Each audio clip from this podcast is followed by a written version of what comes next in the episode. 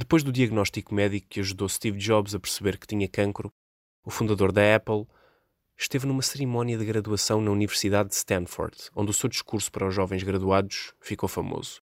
Não só pelas palavras, mas pela emoção que ele colocou naquele momento da sua vida. Saber que vou morrer em breve é a ferramenta mais poderosa que eu encontrei para tomar grandes decisões na minha vida.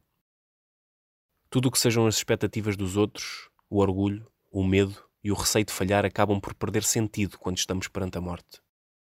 Lembremos-nos que, quando percebemos que vamos morrer, conseguimos afastar as armadilhas do nosso pensamento, que nos levam a pensar que temos sempre algo a perder.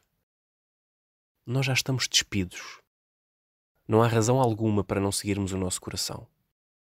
Estas palavras fazem-nos pensar que perdemos muito em viver a vida dos outros, ou em viver uma vida em função das opiniões dos outros. Algo comum em muitos de nós. Principalmente no mundo onde 90% são repetidores ou seguidores, e somente 10% são criativos ou líderes. Seguir o nosso coração e a intuição são variáveis decisíveis para orientarmos as decisões mais importantes na nossa vida.